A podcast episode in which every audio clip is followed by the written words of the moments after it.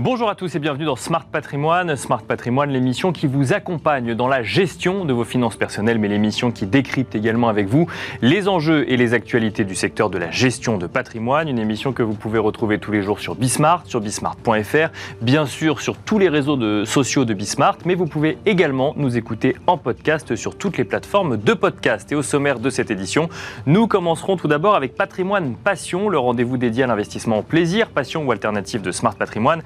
Et en l'occurrence, nous tenterons de comprendre ensemble comment est-ce que l'on peut investir dans le whisky. Oui, vous avez bien entendu, dans le whisky. Nous avons souvent traité du vin dans l'émission. Nous parlerons aujourd'hui de whisky. Nous en parlerons avec Pierre-Luc Nourry, responsable du département vin et spiritueux au sein de la maison Agut. Ce sera la première partie de l'émission.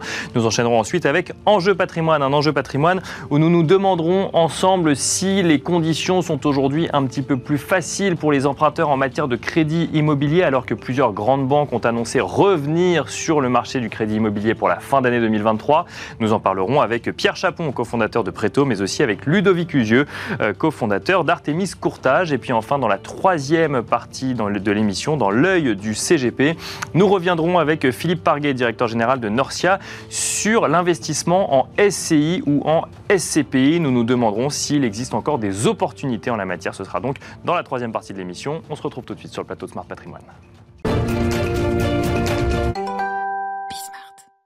Et nous commençons tout de suite avec Patrimoine Passion, le rendez-vous dédié à l'investissement plaisir, passion ou alternatif de Smart Patrimoine. Et en l'occurrence, nous allons traiter ensemble un sujet qui va faire plaisir aux amateurs de whisky, puisque nous allons tenter de comprendre ensemble comment un investisseur ou un épargnant peut euh, investir une partie de son euh, patrimoine dans le whisky. Justement, pour en parler, nous avons le plaisir de recevoir sur le plateau de Smart Patrimoine Pierre-Luc Nourry. Bonjour Pierre-Luc Nourry. Bonjour Nicolas. Bienvenue sur le plateau de Smart Patrimoine. Vous êtes responsable du département vin et spiritueux au sein de la maison Agut. Alors effectivement, les investisseurs, même peut-être les, les, moins chevronnés, savent qu'il est possible d'investir dans le vin, d'investir dans des bouteilles de vin. C'est moins connu pour des euh, spiritueux comme le whisky. Pour autant, on peut décider d'acheter, de faire l'acquisition de, de, bouteilles de whisky, d'ailleurs peut-être pas de bouteilles, de fûts, vous allez nous le dire, euh, dans un objectif de valorisation et peut-être même d'investissement.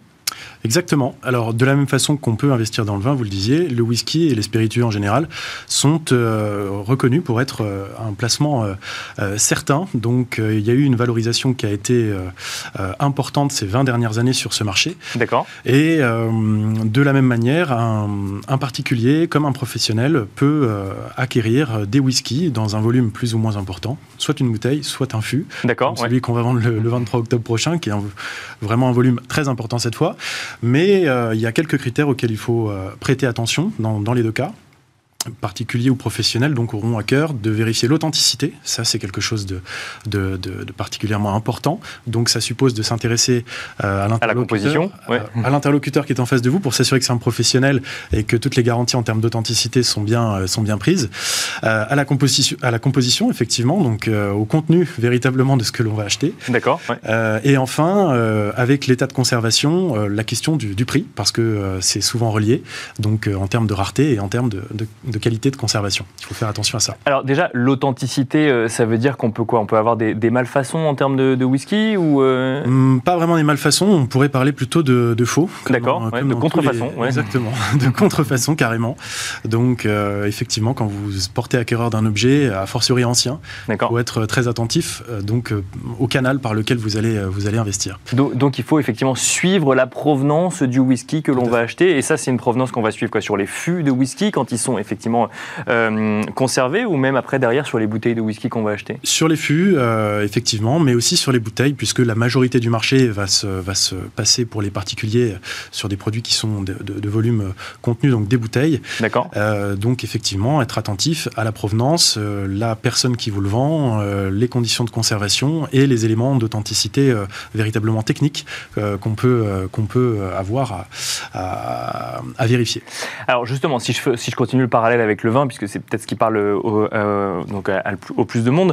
il y a un sujet conservation, généralement, dans le vin, qui fait que les bouteilles changent parfois de propriétaire, mais rarement d'endroit. Est-ce que c'est la même chose pour le whisky? Est-ce que le whisky est plus résistant peut-être en matière de conservation? Exactement. Les, spiritueux d'une façon générale, et le whisky en particulier, est, de par son, plus fort degré d'alcool, mhm. est plus résistant naturellement. D'accord. Donc il faut quand même, malgré cela, faire attention à quelques critères, notamment garder les bouteilles debout. Ça, c'est une certitude pour tous les spiritueux. D'accord. Afin d'éviter que l'alcool, justement, puisse euh, attaquer le bouchon et puis qu'ensuite on ait des problèmes de conservation. Euh, vous avez ensuite, euh, comme dans une cave de, vin, plusieurs éléments à, à surveiller. Le fait que ce soit un endroit frais, sombre, calme et avec une, humidité, euh, on va dire, modérée pour éviter que les. Donc, là aussi, on regarde l'hygrométrie. Voilà, l'hygrométrie est importante pour éviter que l'étiquette soit endommagée et donc que le capital soit entamé. Ça se conserve combien de temps une bouteille de whisky? J'ai envie de vous dire que c'est euh, quasiment euh, sans, sans, limite de temps. D'accord. À partir du moment où ces, ces, critères sont respectés. Là où le vin. Euh, Donc sans limite de temps peut, veut, dire peut-être valorisation qui peut croître pendant un nombre d'années assez impressionnant. Tout à fait. C'est aussi pour ça que des whiskies qui aujourd'hui ont 40, 50, 60 ans atteignent des niveaux de prix qui sont très très importants. Parce que la rareté a fait son, son œuvre. ce sont des whiskies qui ne valaient pas les prix d'aujourd'hui. Donc qui ont été consommés au fil du temps. Et aujourd'hui, les quelques rares bouteilles qui subsistent. Ne seront jamais bu pour le coup. Euh, on n'est jamais sûr de rien. Je ne dire jamais parce que certaines personnes n'hésitent pas à ouvrir des bouteilles très, très chères. Mais en tout cas, voilà, ça constitue véritablement un capital euh, très important aujourd'hui. Alors, euh, racontez-nous, vous allez prochainement mettre aux enchères au sein de la maison Ingut un, un, fût, un fût dont la valeur totale est estimée entre 300 et 400 000 euros. Mais alors, ce fût ne va pas être vendu en tant que fût. Derrière, les acquéreurs vont acheter des bouteilles de whisky provenant du fût en question. Exactement. On, on va proposer à la vente le 23 octobre prochain un fût de la distillerie Glendronach en Écosse. Euh, c'est un whisky qui, est, qui a 30 ans d'âge, distillé en 1992 et mis en bouteille en 2023. D'accord.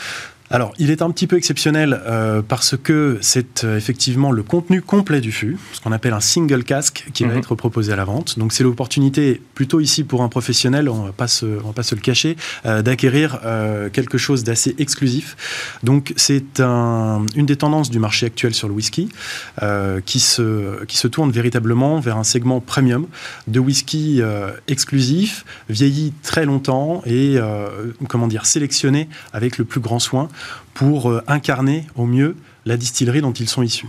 Donc celui-ci, euh, il représente la, la distillerie Glendronach, provient de la distillerie Glendronach, qui est euh, particulièrement reconnue euh, dans le monde entier pour son savoir-faire en termes de vieillissement en fût de Jerez, donc de, de, de, vins espagnols fortifiés, qui vont apporter, au fur et à mesure du vieillissement du whisky, une saveur particulière une richesse euh, incomparable. Mais alors, quand on est une maison de, vente aux enchères, qu'on vend le contenu d'un fût, alors qu'on fait effectivement totalement confiance en matière de conservation à la, aux professionnels effectivement qui, qui, le met en vente, comment est-ce qu'on est sûr que, passé 30 ans, on vend quand même un whisky de qualité aux gens qui vont acheter des bouteilles parce que euh, différemment, euh, différemment euh, du vin, le whisky s'arrête de vieillir une fois qu'il est mis en bouteille. D'accord. C'est-à-dire que vous avez une période de vieillissement qui va être de 30 ans. à partir du moment où le whisky est encapsulé dans cette bouteille, il ne vieillit plus. Donc on retrouve un petit peu ce, ce ce phénomène de capsule temporelle qui est si cher aux, amateurs de whisky. Euh, vous retrouvez dans une bouteille de 1992 un savoir-faire, un processus et euh, une, méthode de, production qui remonte à 1992. Là où, lorsque vous achetez un vin, euh, en fonction des conditions de conservation, effectivement, vous êtes face à quelque chose de plus risqué parce que le vin, lui, continue de vieillir dans la bouteille. Et là, vous vous exposez à, des, à un vieillissement qui est un peu aléatoire, un peu plus aléatoire qu'un whisky. Rapidement, Pierre-Luc Nourri, si on veut investir dans des whiskies de qualité dont on est sûr qu'ils vont prendre de la valeur, c'est forcément en Écosse qu'il faut investir? Alors vous avez l'Écosse qui est une valeur sûre, vous avez évidemment le Japon qui depuis une vingtaine d'années truste véritablement les ventes aux enchères et le marché euh, des, spiritueux premium, des single malt. Euh, donc euh, j'aurais tendance à conseiller effectivement de, vous orienter quand vous voulez investir sur ces deux pays de production et également être attentif au fait que vous achetez des whiskies millésimés qui sont toujours un peu plus valorisés. Et pourquoi pas, un des fers de lance des, distilleries et des marques en ce moment, c'est la notion d'édition limitée. Donc peut-être vous porter acquéreur de, de ces éditions pour constituer une sorte de, de collection dans la collection avec une plus-value lorsqu'elle est complète. Merci beaucoup Pierre-Luc Nourri de nous avoir accompagnés donc, dans Smart Patrimoine. Je rappelle que vous êtes responsable pardon, du département vin et spiritueux au sein de la maison Agut. Merci beaucoup. C'est moi qui vous remercie. Et on rappelle évidemment que l'abus d'alcool est dangereux pour la santé et qu'il est à consommer avec modération. Merci à vous et on se retrouve tout de suite dans Enjeu Patrimoine.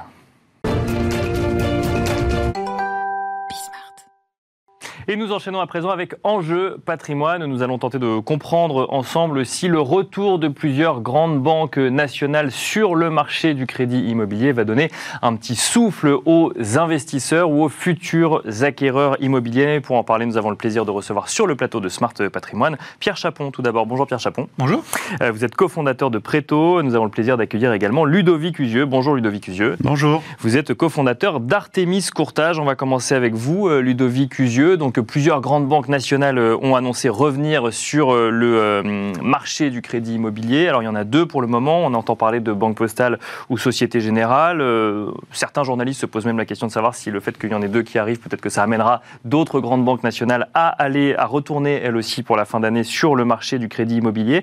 Quand on est courtier en crédit immobilier, est-ce qu'on se dit, ça y est, voilà encore un peu plus d'air pour, pour cette fin d'année 2023 on boude pas notre plaisir. Hein. C'est, ce sont des signaux faibles pour le moment. Effectivement, c'est des, des situations qui existent là depuis la rentrée de septembre.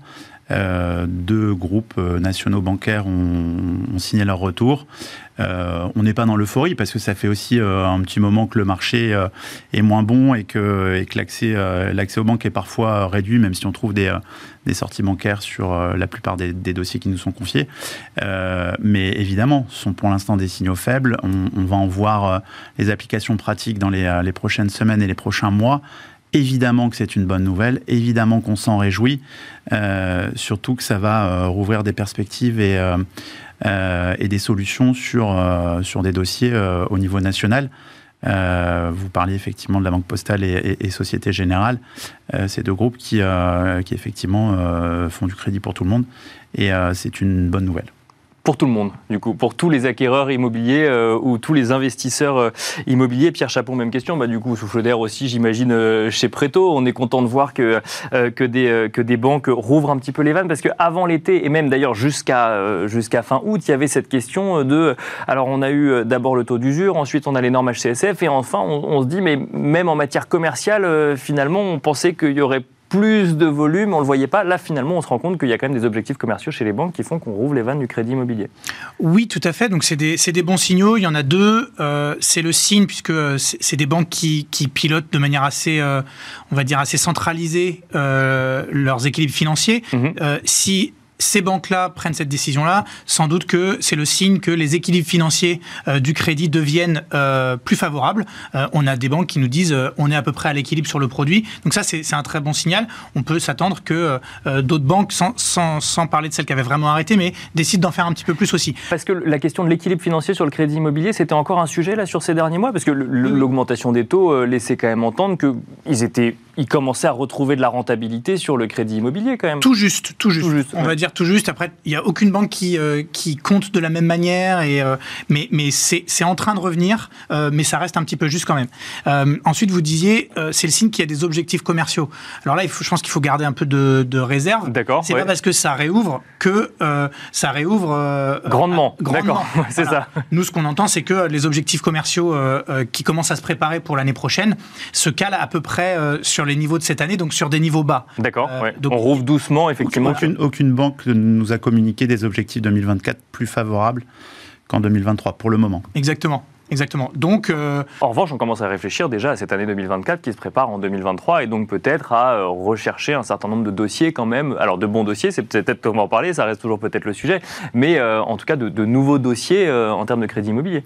Oui, les banques vont, vont chercher à, à occuper le terrain euh, juste qu'il faut pour euh, pas perdre de clients et être présent sur le marché. En revanche, euh, on n'a pas de banques qui nous disent euh, pour 2024, on va utiliser le crédit immobilier pour être à la conquête de parts de marché. D'accord. Oui. C'est un petit peu, on va essayer de, de, maintenir nos positions, on va dire ça. Et comment expliquer, Ludovic Hugieux, cette, cette, cette, frilosité, si je puis dire, parce qu'effectivement, alors je, suis peut-être le plus euphorique des trois sur le fait qu'il y ait des, des, des, des, des, banques. Hein. Oui, bien sûr. On ne pas notre vous êtes content, mais effectivement, vous voyez la réalité là où on, anticipe peut-être un peu plus que ce que c'est de notre point de vue de journaliste. Mais comment expliquer cette frilosité alors que les taux sont montés les banques ont retrouvé de la rentabilité. Le taux d'usure a été recalculé de manière mensuelle pour éviter de bloquer un certain nombre de, euh, dossiers. Il y a effectivement ce sujet des normes HCSF face effectivement au coût du crédit qui est, plus, euh, euh, qui est un peu plus élevé aujourd'hui qu'avant. Mais comment expliquer que ça ne roule pas parfaitement sur toute la chaîne? Parce que là où vous avez raison, c'est qu'il il y a deux problèmes qui ont été les problèmes centraux des 18 derniers mois. Le taux d'usure, qui a bloqué quand même un certain nombre de dossiers, c'était un problème réglementaire qui est maintenant derrière nous. Il y a une différence entre les taux qui sont pratiqués aujourd'hui en moyenne euh, sur 20-25 ans qui sont euh, suffisamment éloignés euh, du taux d'usure pour que ce ne soit plus un frein et qu'on ne vienne plus taper de l'usure sur la, quasi-totalité des dossiers aujourd'hui. Problème de marge que vous soulignez, à savoir que tout juste ou même un peu favorable, maintenant les banques ont, une différence qui leur permet de ne pas être négatif, de payer les frais de structure de charge. tout, tout ça est calculé effectivement différemment selon les groupes bancaires. Euh, là où on se pose la question, c'est une, question de rentrée, là, de la rentrée de septembre.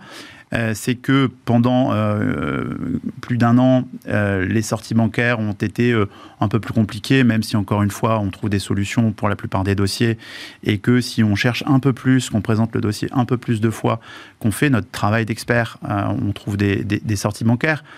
Mais enfin, la vraie question de cette rentrée, c'est de savoir si euh, à un moment où, cette dernière année, on avait des clients, on avait des dossiers, on avait moins de sorties bancaires, si le problème ne va pas s'inverser, est-ce que les emprunteurs et les clients vont être au rendez-vous cette réouverture des guichets bancaires, c'est un peu tout l'enjeu euh, de cette rentrée 2023. Euh, à, force d'avoir entendu pendant un an que les taux augmentaient, que les prix baissaient un peu et que c'était peut-être pas le meilleur moment d'aller acheter, ou en tout cas ce que disaient un certain nombre d'experts, c'est ça la question aujourd'hui, c'est est-ce qu'ils vont revenir? Ouais, C'est quand même un marché de confiance c'est aussi un marché euh, où, il y a une forte inertie. C'est pas parce que deux groupes bancaires ont décidé aujourd'hui de réouvrir un peu les vannes euh, que ça va être euh, transformé sur les chiffres du mois de septembre et du mois d'octobre. Il va falloir quand même un peu d'élan pour, pour repartir à la conquête des, des, emprunteurs qui sont effectivement un peu échaudés par les signaux qu'ont été tous ces emprunteurs qui forment un projet, lisent, écoutent, regardent les, émissions qui sont consacrées à, ces sujets de l'immobilier et ont bien compris que c'était quand même un tout petit peu plus difficile d'emprunter aujourd'hui qu'hier.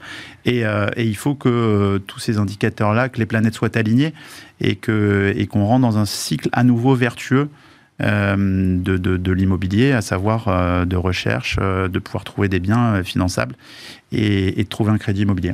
Pierre Chapon, vous constatez une sorte de découragement vis-à-vis d'un certain nombre de clients que vous accompagnez peut-être un peu moins de confiance qu'avant dans l'idée que devenir acquéreur de sa résidence principale, c'est quelque chose euh, qu'on considérait encore il y a facile il y a deux ou trois ans?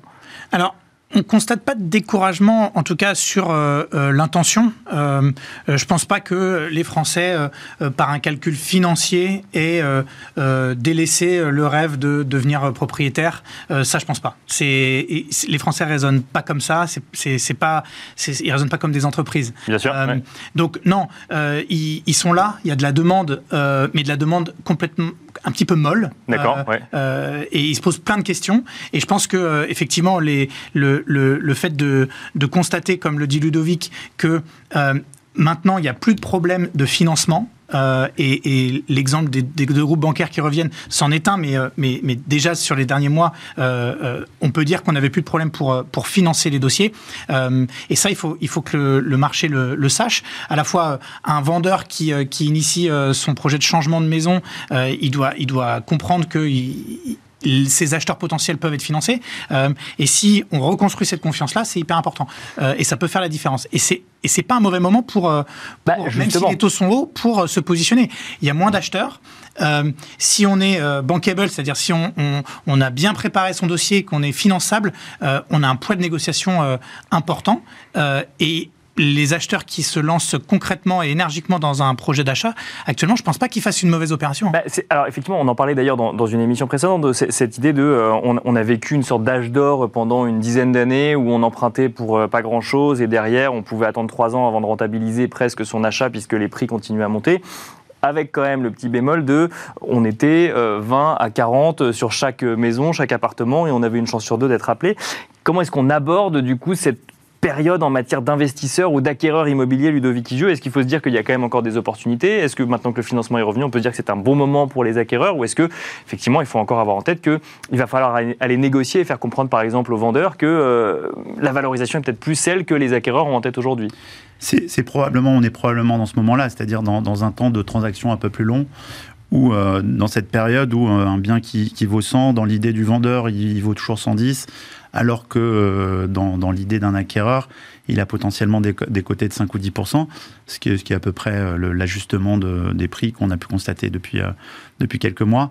Donc il y a, en fait, je vous parlais de confiance tout à l'heure, on, vit aussi dans, dans, dans, des idées et dans un temps qui a duré une dizaine d'années, c'est long, euh, à savoir que euh, quand on a euh, financé son, son précédent bien à, à moins de 1% et qu'il va falloir le revendre sans énorme plus-value comme ça a été le cas les dernières années, il y a peut-être une recherche un peu plus longue, une optimisation un peu plus longue et, des opérations qui vont prendre un peu plus de temps. Ou, ou avec, pardon, comme on le voit souvent, avec une plus-value qui est toujours présente, mais un peu moins grande que si on avait vendu il y a deux ans et on a du mal à accepter l'idée qu'on reviendra peut-être pas sur le niveau d'il y a deux ans. C'est un peu ça, c'est des, choses qu'on a touchées qui sont euh, derrière nous et puis il faut, faut, se le dire, il faut aller de l'avant, surtout sur un marché qui, qui, est, qui, est, qui, est, un peu bloqué. Là où je suis, euh, j'abonde dans le sens de Pierre, c'est que euh, se financer à ces conditions-là, d'ailleurs, rien ne présage que ce ne sera pas un peu plus haut dans, les quelques mois à venir. Euh, que si vraiment à un moment ou à un autre, sur des engagements de 20 ou 25 ans, les taux devaient rebaisser à un moment ou à un autre, il y aura des phénomènes de rachat de crédit comme on a connu sur les dix dernières années.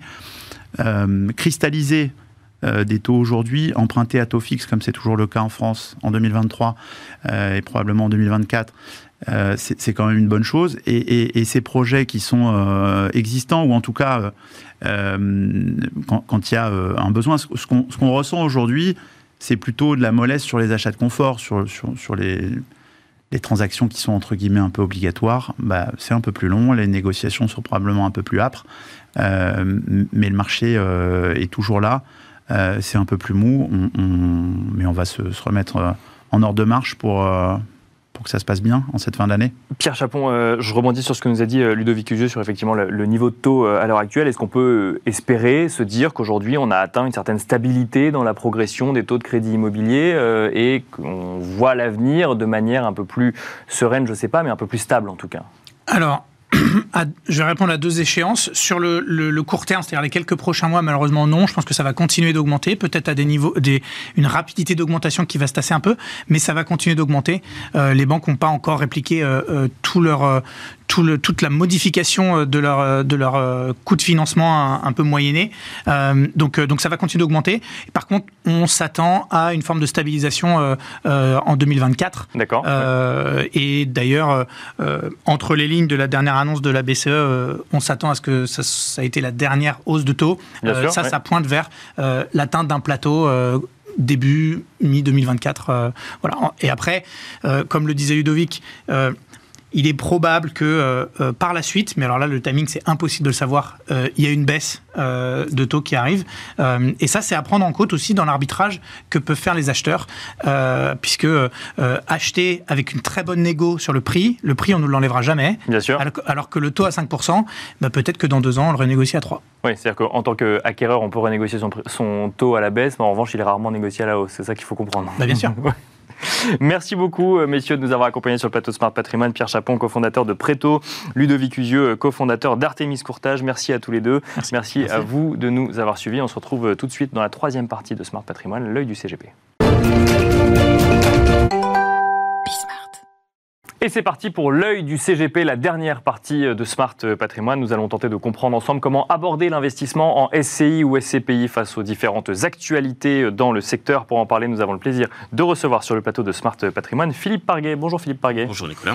Bienvenue sur le plateau, bienvenue dans l'œil du CGP. Vous êtes directeur général de Norcia et dans votre viseur, dans votre œil, euh, donc cette semaine, euh, les SCPI, les SCI euh, qui ont été un petit peu chahutés ces, ces derniers mois. Alors, on va comprendre un petit peu d'où vous parlez. Est-ce que l'immobilier, l'investissement immobilier, les fonds immobiliers représentent une part importante du stock de Norcia aujourd'hui?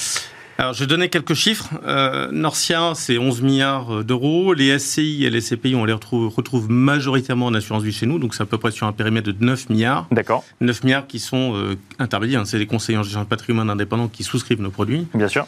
Et euh, sur ces 9 milliards, on a à peu près 7,5% qui sont soit sur des SCPI, donc le véhicule euh, historique, si Bien on sûr, parler oui. comme ça, et la SCI qui est, euh, sont des véhicules un, un peu hybrides qui ont été créés il y a une quinzaine d'années, qui sont plus liquides que la SCPI, donc qui étaient plus adéquates pour l'assureur en termes de liquidité. Donc 7,5%, ça fait un, un grosso modo à peu près 700 millions d'euros euh, d'investissement. Est-ce qu'il faut être inquiet? Euh, C'est la question que beaucoup se posent aujourd'hui. Est-ce qu'il faut s'attendre à une crise immobilière plus conséquente? Est-ce qu'il Mhm. faut être inquiet sur les fonds immobiliers, euh, Philippe Parguet? Alors, j'aurais tendance à dire que dans un an, les réponses seront claires. Bien sûr, évidemment. en attendant, on est encore un peu dans le, dans le brouillard. Si on prend méthodiquement euh, la chose, euh, il y a eu une dizaine de SCPI qui ont dévalorisé leur prix de part. Elles ont dévalorisé leur prix de part parce qu'elles avaient un prix de souscription, euh, prix auquel elles faisaient souscrire les clients qui étaient trop éloignés de la valeur d'expertise, donc la Mhm. valeur des biens. Les SCPI, euh, aujourd'hui, sont très réguliers. Elles sont obligées des- sont obligées d'expertiser leurs biens régulièrement. Donc il y avait un écart qui était trop important. Et les autorités de tutelle leur ont demandé De vérifier. assez, de manière assez forte de si vous avez besoin d'ajuster, ajustez maintenant. Donc effectivement, il y a eu cette première phase de co- vague de correction qui est quand même assez importante. hein. On a des SCPI qui ont dévalorisé euh, jusqu'à 16 ou 17% donc euh, c'est pas neutre. Bien sûr. Euh, maintenant, la question, c'est de savoir si c'est la première vague ou la vague va se suivre. Donc, il y a déjà des sociétés de gestion qui ont dit non, non, moi, c'est bon, je suis bien valorisé, je suis serein sur mes expertises, je ne bouge pas. Et la question, c'est de savoir si les autres vont bouger ou pas. Sachant qu'il y a d'autres échéances quand même euh, par rapport à ce que l'AMF a demandé aux sociétés de gestion, effectivement, il y a des échéances en octobre, en décembre, donc on pourrait voir peut-être des, de nouvelles valorisations euh, sur le devant de la scène. Ouais, tout à fait. Les expertises de décembre, fin décembre, seront importantes puisque euh, elles vont aussi peut-être expliquer une deuxième vague. Euh, alors, de dire qu'on est au début d'une crise, je pense pas, parce que sinon on aurait dévalorisé de manière assez forte et tout le monde aujourd'hui. Euh, la deuxième vague sera importante. Ça va dépendre de, de l'évolution des taux, de savoir si les actifs immobiliers se déprécient, et ça dépend surtout aussi de quel immobilier euh, détient la SCPI. On sait que le bureau est en souffrance. On sait que le commerce moins ou tout dépend duquel.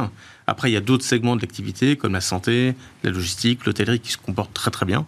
Alors, je ne parlerai pas d'habitation, je suis complètement, euh, Bien sûr, ouais.